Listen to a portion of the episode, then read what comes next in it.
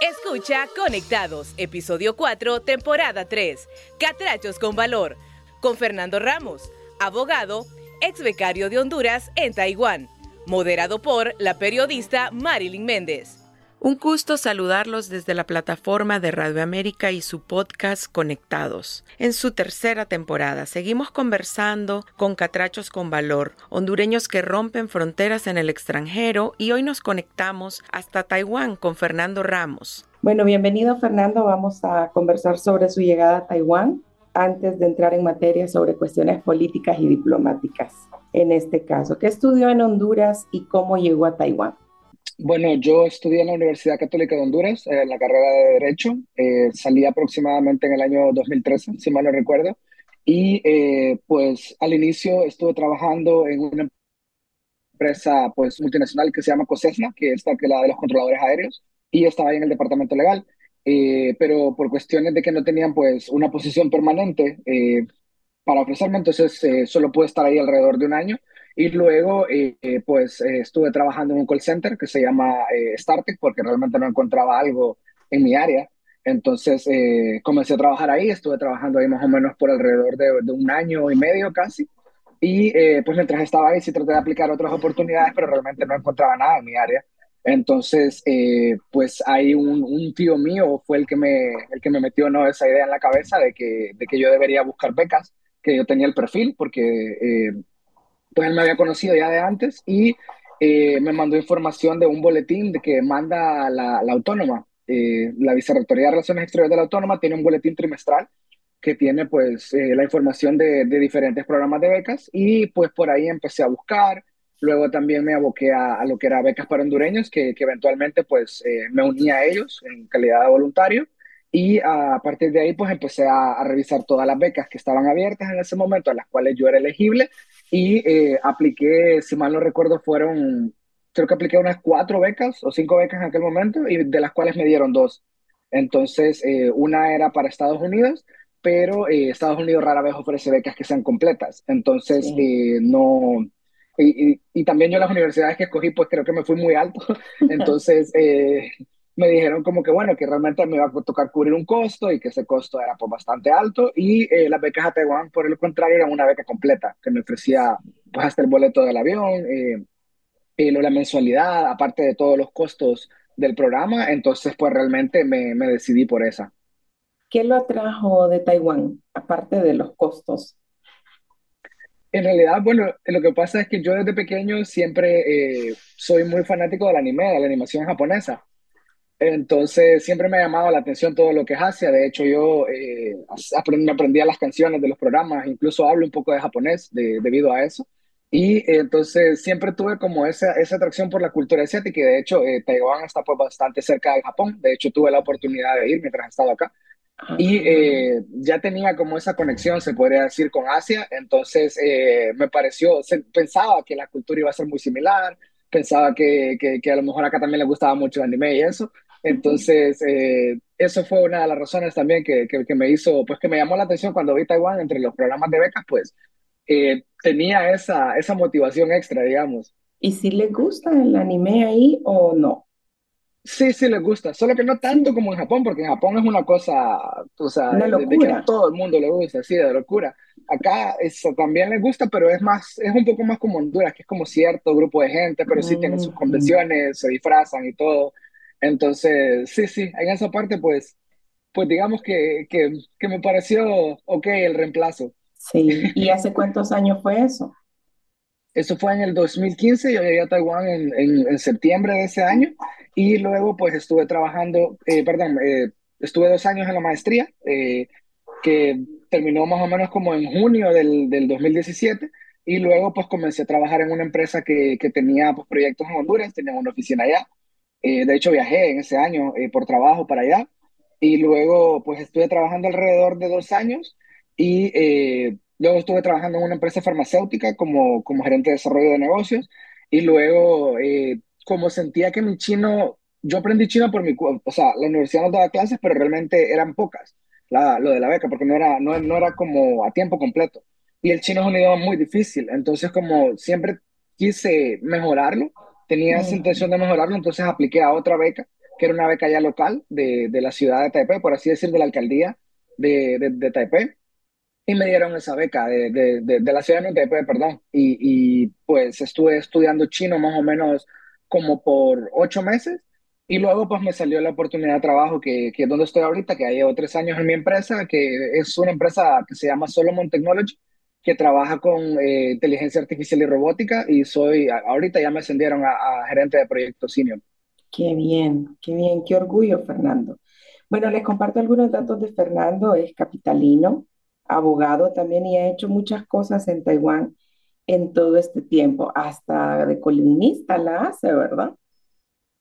Sí, sí, de hecho, eh, en el año, creo que fue en el año 2019 que empecé eh, a escribir artículos orientados sobre todo a, a, a política, ¿no? A la, a la, situación política de Taiwán, porque como sabrán, pues Taiwán tiene una situación bien peculiar en la cual pues eh, el gobierno de China considera que es parte de China, ellos no se ven a sí mismos como parte de China y pues eh, tienen este, esta diferencia, ¿no? De, de, de criterios sobre, sobre el país y entonces realmente son pocos los países que, que, que mantienen una relación diplomática oficial con Taiwán. Entonces eh, me llamó mucho la atención el, todo, todo, pues todo este, este contexto, ¿no? Que es que es bastante único de Taiwán como, como nación. Y pues eh, por ahí más o menos empecé, eh, en aquel entonces estaba colaborando con una ONG que, que básicamente le ayuda a, a extranjeros a quedarse aquí en Taiwán, brindándoles información en inglés. Y eh, el primer artículo que escribí se trataba de eso, de, de cuál es la, la, la, forma de obtener el permiso para quedarte trabajando si te graduaste en Taiwán en la universidad. Y como que esa fue la primera que escribí, alguien la vio y se interesó y me dijo que debería mandarlo a un periódico. Y por ahí empecé como, o sea, hacer los contactos con periódicos y eso, y terminé escribiendo pues para, para la, un periódico que se llama Taipei Times, que es el periódico más grande en inglés aquí en Taiwán, y uno que se llama Ketagalan Media, que, que está enfocado a, la, a, la, a, los taiwaneses que están en Estados Unidos, y luego pues igual comencé a escribir para la tribuna ahí en Honduras. Sí, prácticamente usted ya hizo su vida, ya desarrolló su vida en Taiwán entonces. Sí, sí, de, de hecho, eh, no sé si, si, si sea permanente, pues, porque sí creo que, que eventualmente pues me gustaría sacar un doctorado, no sé si lo voy a sacar acá o si, o si aplicaría para otro país. Creo que me gustaría ir a un país donde, donde pueda aprender otro idioma. Eh, y pues no sé si por el momento, o sea, uno nunca sabe las vueltas que da la vida, pero por el momento sí estoy bastante feliz aquí en Taiwán y, y pues me ha ido bien. ¿Y cuál es su estatus migratorio? ¿Ya está como residente? El otro año ya soy elegible para aplicar la residencia permanente y una vez que, que, que se me otorgue, que esperemos que todo salga bien, eh, ya solo tendría que entrar una vez al país cada cinco años para renovarla y, y básicamente, o sea, te dan bastante libertad, o sea, puedes ir a otro lado, puedes, uh -huh. regresar, solo tienes que estar viendo una vez al año y no la perdés. Entonces, sí. eh, ahorita ese es mi estatus. ¿Y en qué le afectaría el hecho que Honduras rompió relaciones diplomáticas con Taiwán? Bueno, en realidad el, el, el mayor, eh, la mayor problemática en cuanto a, a, mí personalmente, que ya soy una persona que, que, que pues bueno, que, que, ya terminó sus estudios, eh, realmente solo se trata de, de, la representación diplomática en el caso de que haya un problema con el pasaporte, en el caso de que se tengan que autenticar documentos para mandarlos para Honduras. Eh, eso ya ca causa pues eh, un problema porque obviamente no hay una oficina aquí que, que se encargue de eso. Entonces, eh, normalmente la gente que tiene esta clase de problemas, pues le toca viajar a otros países, o sea, te toca viajar a Japón, o te toca viajar a Filipinas, a, a una embajada cercana. Y en el caso de la auténtica de documentos, eh, lo que hacen es que se abocan a, un, a, a, la Convención de Viena, que básicamente le piden ayuda a otra embajada para que les ayude con uh -huh. ese trámite de, de, las auténticas. Entonces, anteriormente, cuando rompió Nicaragua, o la embajada de Honduras les estaba ayudando a los nicaragüenses con ese trámite, entonces eso uh -huh. solventaría pues de esa forma pero eh, sí, esas serían como, diría yo, para los que no, no tienen ya pues, una beca, por ejemplo, eh, esa sería como la más grande afectación. Fuera de eso, realmente todo se mantiene pues bastante igual.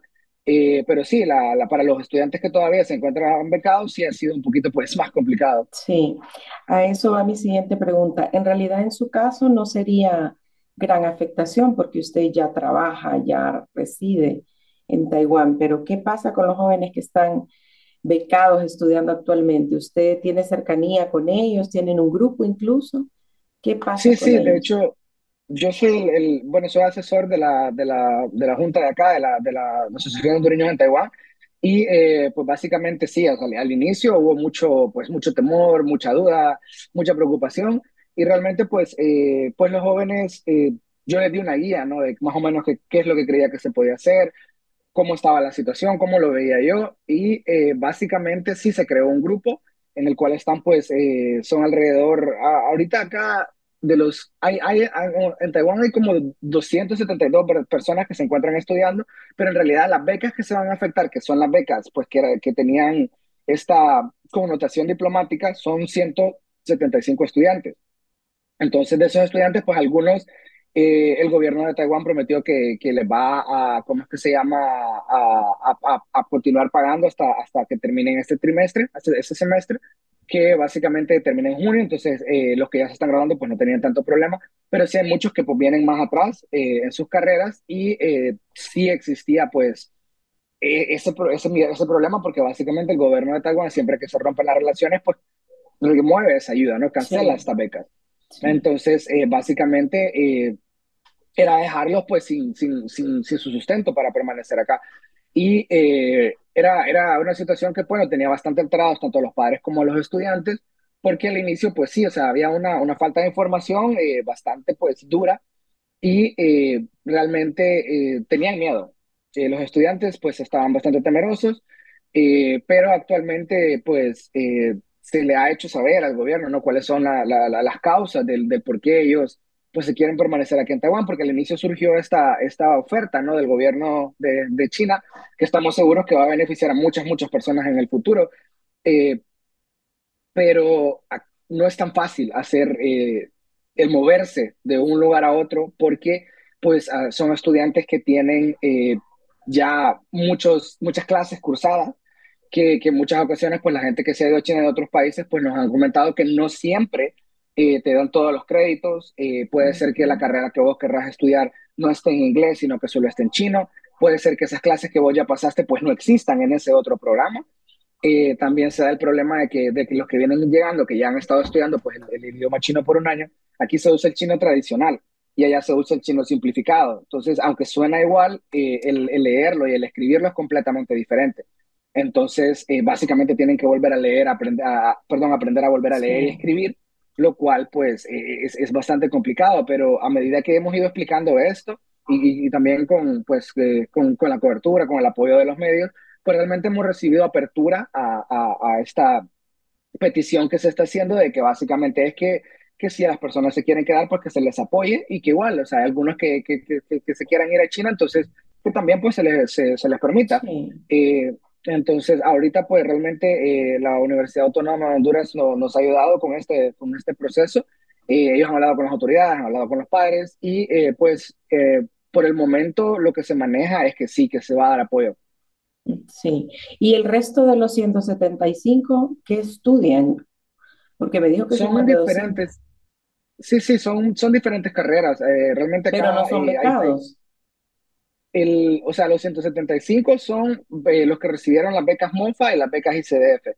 El resto de los otros estudiantes son, son estudiantes que eh, o están cubriendo sus propios costos o reciben becas de la universidad directamente, que normalmente estas becas no son tan generosas, o sea, te, te incluye menos, eh, probablemente te incluye que no pagues los costos de universidad o que, o que o te incluye el dormitorio, pero no te incluye la mensualidad, tal vez no te incluye el seguro médico, tal vez no te incluye eh, lo que es el, transporte, ¿no? El, el, vuelo desde Honduras hasta acá, eh, pero también, o sea, la mayoría de las becas tienen, tienen sus programas de, de, de, becas, por así decirlo, de la propia institución, entonces hay muchas personas que se encuentran estudiando de esta forma. Tengo, tengo un amigo, por ejemplo, que después de graduarse de, de la maestría aplicó a una beca de doctorado eh, con la Academia Cínica, que es, un, es, un, es una, una, una por así decirlo, un órgano de investigación que tiene el gobierno. Entonces ellos también becan a estudiantes que están en sus, en sus doctorados y los estudiantes pues tienen que, tienen que hacer investigación para el, para el centro. Entonces esa es otra forma en la que también hay, han habido y hay pues hondureños estudiando también acá en Taiwán. La beca que usted obtuvo es de esta, de MOFA y de ICDF. Sí, Taiwán ICDF. La mía era la Taiwán ICDF, que, que básicamente la diferencia entre esas es que la MOFA te ofrecía un año de, de chino antes de comenzar tus estudios eh, la beca de CDF no, y eh, también pues la beca de ICF tiene la, la, particularidad de que ellos te asignan una persona, un, un, gerente de proyectos o de programa, que básicamente te, te cuida, te ayuda con, con, a matricularte en la U, te toca, si, si vas al doctor y ocupas que te traduzcan, pues esa persona te ayuda, mientras que las mofas son un poco más, eh, te toca más a vos solo, realmente no tienen como que mucha ayuda en ese aspecto. Pero son becas completas. Son becas completas ambas, correcto, sí. Sí. Bueno, los apellidos de Fernando son Herrera Ramos. No lo vinculamos, Fernando, con ningún sector político, porque maliciosamente se ha dicho aquí en Honduras que los becados en Taiwán pues tienen conexiones políticas. ¿Es cierto esto o ha sido algo que les ha dañado? Lo que pasa es que esa, esa concepción, o sea, siempre se ha tenido por, por el hecho de que, de que obviamente como Taiwán tiene esta, esta particularidad de que son pocos los países que, eh, que tienen relaciones diplomáticas con ellos, entonces sí, eh, ellos ofrecen más becas que la mayoría de los países para empezar, porque normalmente acá se venían eh, casi 50 personas al año becadas. Entonces, que, que es bastante diferente, o sea, de, porque yo, yo con mi conocimiento que tengo por, por lo de becas por hondureños, sé que las otras becas que existen en otros países, pues es mucho menos el número de becas que, que, se le puedan otorgar a un hondureño, ¿verdad? Porque, porque normalmente son aplicantes de muchos más países. Entonces, eh, yo realmente, pues, eh, cuando estaba eh, aplicando, como lo mencioné, yo estaba trabajando en un call center. yo no estaba en ninguna institución del gobierno, ni mucho menos, ¿no? Y de hecho, mis cartas de recomendación vinieron de, del abogado Eugenio Romero y de la abogada Cintia López, que fueron catedráticos míos en la, en la Universidad Católica. Y básicamente esas, esas fueron mis cartas, o sea, yo no tenía pues ninguna conexión política, obviamente, y eh, de hecho eh, sí, sí ha habido como, como bastante ruido ¿no? con este tema, eh, pero yo lo que, le, lo, que, lo que traté de explicar es que, o sea, para empezar, las becas tienen unos requisitos de notas, de, de, ¿cómo es que se llama? Te piden voluntariados, te piden que, que, que hagas un examen de inglés y, tengas eh, cierta nota. Eh, de hecho, después incluso cambiaron un poco su política y, y, le bajaron a los requerimientos de, de, inglés, incluso aceptando a gente que no había estudiado en escuelas bilingües. Entonces, eh, la verdad es que acá yo conozco muchísima gente que, que, que, o sea, que ha venido por sus propios méritos, que se ha ganado la beca y sí han habido, eh, pues, casos que son, eh, pues, de, de, personas que han estado relacionadas con la política, pero realmente eso probablemente pasa en cualquier beca, cualquier país. Si una persona tiene los requisitos, cumple con el promedio, tiene voluntariado, tiene, saca las notas del programa de inglés que necesita, pues le van a otorgar la beca, independientemente de, quién es el papá. Normalmente no, no, eso no te lo preguntan, sino que vos cumplís los requisitos y si sos elegible, pues, o sea, yo la verdad en eso no veo nada malo porque yo entiendo que, que mucha gente habla de, cuando pensamos en beca en Honduras, normalmente lo que pensamos es en eh, la necesidad económica.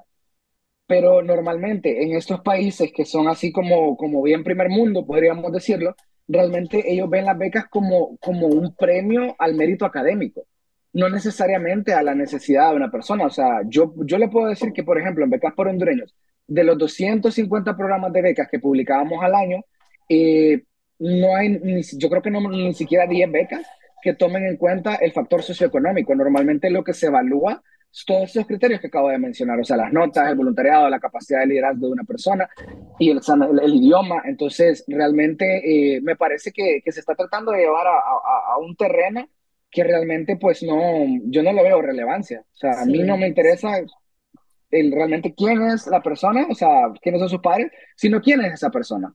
Entonces, eh, sí, me, sí me gustaría como aclarar eso porque obviamente, o sea, yo soy una persona que vine pues sin tener ninguna conexión política y conozco muchas personas que están acá que tampoco tienen conexiones políticas, o sea, aquí hay gente de, de, de, de, todos lados, aquí hay gente de Ceiba, aquí hay gente del Paraíso, aquí hay gente de, que, que viene pues de lugares que, que, que realmente no, no, son, no, no, no son tan, eh, por así decirlo, eh, no, están, no se conectan tanto con, ese, con este mundo que, que, la gente cree que es que todos los que están aquí vienen de, de, ese mundo político y no es la verdad, o sea, realmente no es así. Sí, también tuve conocimiento de los requisitos para optar a una de estas becas y sí, no son fáciles, empezando por lo de el índice, el idioma, ¿verdad?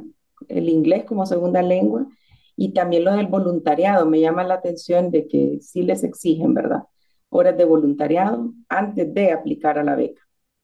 Sí, de hecho, eh, además, que eso es algo que no sé si la gente lo, lo, maneja o lo sabe, pero es un proceso de doble evaluación, porque uno aplica al programa de becas en la embajada, pero también aplicas a la universidad. Y en la universidad hay un, hay una, un comité de profesores que igual evalúan cada candidatura y luego entre, entre los que coinciden, por así decirlo, ¿no? El que recomienda la embajada y, y la universidad lo acepta también, entonces esa persona es la que recibe la beca. O sea que no es solo una cuestión de la embajada de Taiwán en Honduras, sino que las universidades hacen su propio proceso de selección. Y en cuanto a lo de los voluntariados, eh, realmente eh, ellos yo, yo sé que la razón por la cual ellos pedían eso era porque ellos evaluaban la capacidad de liderazgo. De hecho, yo cuando apliqué, pues yo pensaba que no me lo iban a dar. yo estaba pues convencido de que, de que no se me iba a dar la beca. O sea, yo era de las personas que creían que sin, que, sin conexiones políticas, pues era imposible. Eh, pero cuando, cuando me seleccionaron, o sea, yo hasta, hasta que no estuve con un pie en Taiwán no me la creía todavía que, que me habían dado la beca y pensaba que de todo, que se iba a caer el avión, que no iba a llegar. Y, ya cuando estaba acá, eh, pues ya cuando me empecé a llevar con mis profesores, me empecé a llevar con, con, la gente que estaba encargada del proyecto, yo les hice la pregunta de que por qué me habían escogido a mí, porque yo, o sea, yo pensaba que, que, no, que no me la iban a dar. Y entonces me dijeron que, que hubieron dos razones. Una es que en el examen de inglés me fue bastante bien, eh, entonces tenía una nota bien alta, y que ellos querían, eh, parte de, de la iniciativa del programa, porque es mitad extranjeros, mitad taiwaneses entonces, parte de la iniciativa de este programa es que los taiwaneses también mejoren su inglés al interactuar con, con, nosotros, con gente que habla inglés. Y la otra razón fue que ellos me dijeron que, que en mi ensayo eh, ellos vieron un potencial de liderazgo. Entonces, eh, que realmente les llamó mucho la atención eso y que por eso fue que me escogieron. Entonces, eh, la parte de los voluntariados, pues en parte demuestra eso, ¿no? Demuestra, demuestra que tenés conciencia social, demuestra que, que, te interesa ayudar a otros, demuestra que, que vas a devolver a la sociedad y eso es un criterio que, que, algunos programas de becas también tienen. Por eso le digo que, realmente son muchas cosas las que se evalúan al momento de dar una beca. Sí. Bueno, y hablando de la comunidad, usted ya es ex becario, pero hablando de la comunidad de hondureños en Taiwán, ¿qué comentan sobre esta ruptura de relaciones diplomáticas con Honduras? ¿Cuál es el ambiente? Bueno, de hecho, ahorita, pues, uh, como le hemos manifestado que, que el gobierno está, pues, con la intención de ayudar, y eso es algo que agradecemos muchísimo a las autoridades, eh, pues hay un poco más de tranquilidad. Al inicio sí, era, era pues, eh, había pánico de, los estudiantes, había pánico de los padres, y como estaban en diferentes horarios, pues era mensaje, mensaje, mensaje a toda hora.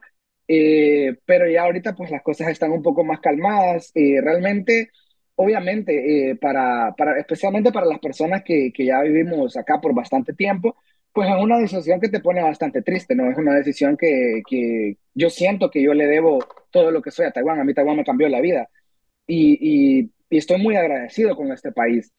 Pero a la vez también entiendo, ¿no? Que, o sea, que yo creo que el, el, el la decisión de, de, del establecimiento de relaciones con China, pues fue una decisión que fue analizada ¿no? por, por, por, por, las autoridades por mucho tiempo y que, bueno, que consideran que los beneficios que le puede traer Honduras al ser un país mucho más grande, al poder comprar más productos, por ejemplo, de la gente, el, el, el, beneficio puede que sea mayor. O sea, yo, yo, yo tengo la, la, creencia de que realmente pues esto fue una decisión que se analizó bastante y que eh, pues espero que traiga los mejores resultados para Honduras, porque realmente... Eh, yo entiendo que el país tiene muchas necesidades y que, y que hay que buscar mecanismos para solventarlos.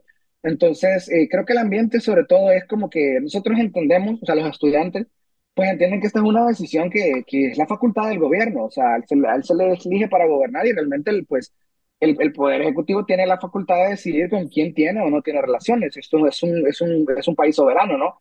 Pero eh, obviamente más que lo, lo, que se busca es que no se deje atrás a estos estudiantes porque por mucho que la decisión pues, vaya a ser más beneficiosa para el país en general, eh, en caso de que, de que, pues, de que dé los resultados esperados, pues tampoco no, no, se puede dejar en el camino a esta gente a cambio de eso. Entonces tiene que ser como algo balanceado y que, que, realmente, o sea, lo que están pidiendo los muchachos es que, eso, que los que ya pues ya tienen una vida acá, ya están establecidos, ya tienen una, una red de seguridad, que eso es bastante importante porque aquí la comunidad latina es muy grande. Entonces, eh, que se les permita quedarse, y, pero que sí, que también los, que decidan ir a China, que quieran tener una nueva experiencia, y, que bueno, que, que, que, que, piensan que esa es una mejor opción, pues que también se les permita estudiar allá. Sí. ¿Y qué opción tienen los hondureños ya que quieran ir a estudiar a Taiwán? Ya no va a ser a través de las cancillerías, pero pueden aplicar directamente a las universidades. Sí, de hecho, eh, ahorita nosotros, eh, pues es, es, una de las cosas que hemos estado platicando con, con la autónoma, eh, que la autónoma pues tiene la, la intención de, de, de, de, servir, ¿no? Como, como un medio tal vez para que estas, pues para que se mantengan las becas. Básicamente para que estas becas, porque incluso hay, hay universidades, como lo mencionaba, que yo ya me les había acercado, porque nosotros ahorita, pues, eh, yo soy el organizador de un torneo de fútbol que se llama la Copa Mundial Taiwán, que básicamente, pues, es, es uno de los eventos deportivos más grandes de, de este país. Y eh, básicamente lo que hacemos es que cada país forma su propio equipo de fútbol con gente de ese país.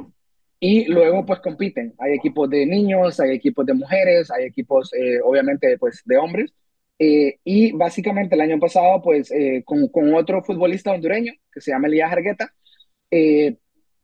tuvimos, bueno, él tuvo esta idea y, buscó mi ayuda de traer futbolistas a Taiwán. Entonces, de hecho, nosotros ya hemos tenido reuniones con, con dos universidades y una de ellas ya nos dio el sí a, a, dos becas eh, para futbolistas en las cuales ellos pueden venir a estudiar un, programa de, de, licenciatura y eh, al mismo tiempo jugar para esa universidad.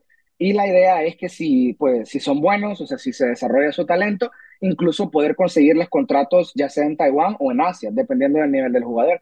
Entonces, este proyecto no se ve interrumpido. O sea, eh, aunque ya no existen relaciones diplomáticas, pues eh, la idea es mantener esos programas de becas activos y eh, ahora que, que, pues, como, como lo mencionaba, que ya no, ya no va a ser a través de las embajadas, sí sería, sería bueno, o sea, y, y es algo que creo que, que, deberíamos explorar, que deberíamos intentar, el, el, el, el contactar directamente con estas universidades y lograr convenios para que a pesar de que ya no existan relaciones diplomáticas, pues los, intercambios académicos puedan mantenerse. Yo creo que sí existen posibilidades de que esto pase. Sí, muy interesante. Y hablando de ese campeonato, ¿cómo nos va como Honduras? ¿Ganamos ahí o no? Fíjense que siempre, bueno, el año pasado eh, quedamos en cuartos de final fuera, si mal no recuerdo, el año anterior llegamos a la final. Eh, Honduras es el país que, junto con Haití, que lo ha ganado más veces, lo ha ganado tres veces cada uno. Y eh, eh, bueno, la verdad es que sí tenemos un equipo bastante fuerte. Obviamente ahorita, pues este año vamos a ver cómo nos va, porque sí hay varios que se fueron, eh, que se van a ir, o sea, porque se están graduando, eh, etcétera. Pero no, en realidad sí, o sea, las, las chavas el año pasado quedaron de subcampeonas y el año anterior fueron campeonas. Entonces siempre estamos ahí en la lucha, por lo más alto. Sí, muy bien. ¿Y qué tal la vida por ahí, Fernando? ¿Le gusta? Hay mucha seguridad, es muy moderno, ¿verdad? Sí, sobre todo la parte de la seguridad eh, es bastante, yo diría impresionante, o sea, eh, acá no te pasa nada, o sea, aquí los asaltos no existen, acá, o sea, obviamente hay crimen, pero es como, no sé, será, habrá un asesinato cada, cada dos veces al año, eh, realmente es, es bastante inusual que ocurran estas cosas, uno puede andar caminando a las 3 de la mañana por cualquier calle, en cualquier colonia no te va a pasar absolutamente nada. De hecho, y sí, el ambiente de seguridad al inicio es como que un poco, un poco chocante, podemos decir, porque o sea, la gente va con los celulares en la calle, va con los celulares en el autobús, y entonces realmente te sentís como un poco, al, principio, como, como, como extraño, ¿no?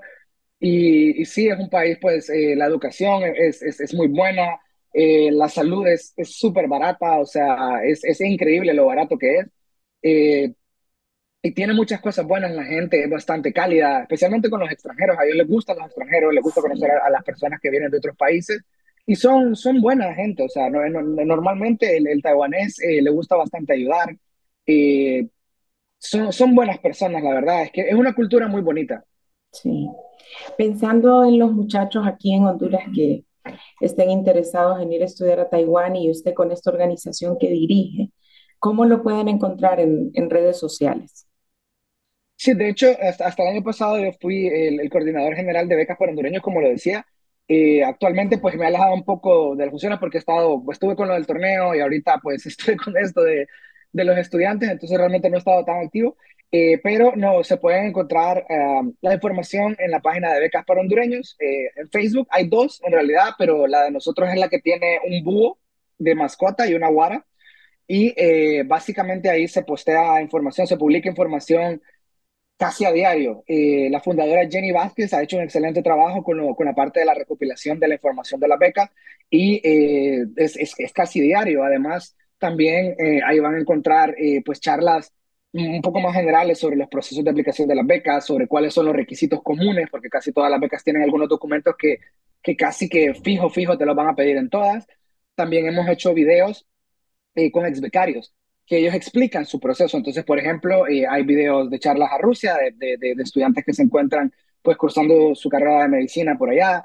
y ah, hemos hecho charlas en Estados Unidos, hemos hecho charlas con ex becarios que están en México. Entonces, eh, hemos tratado de, de llegar a través de la misma página y a través de nuestros conocidos a, a, personas pues que se han ido becadas a diferentes países y entonces ahí tenemos, creo que la última vez que revisé habían más o menos como 35 charlas a diferentes países, eh, diferentes programas y eh, si los ven pues básicamente iban a conocer todo, iban a conocer cuáles son los requisitos, cuál es la, la, ¿cómo es que se llama? la dotación que, que, ellos te dan.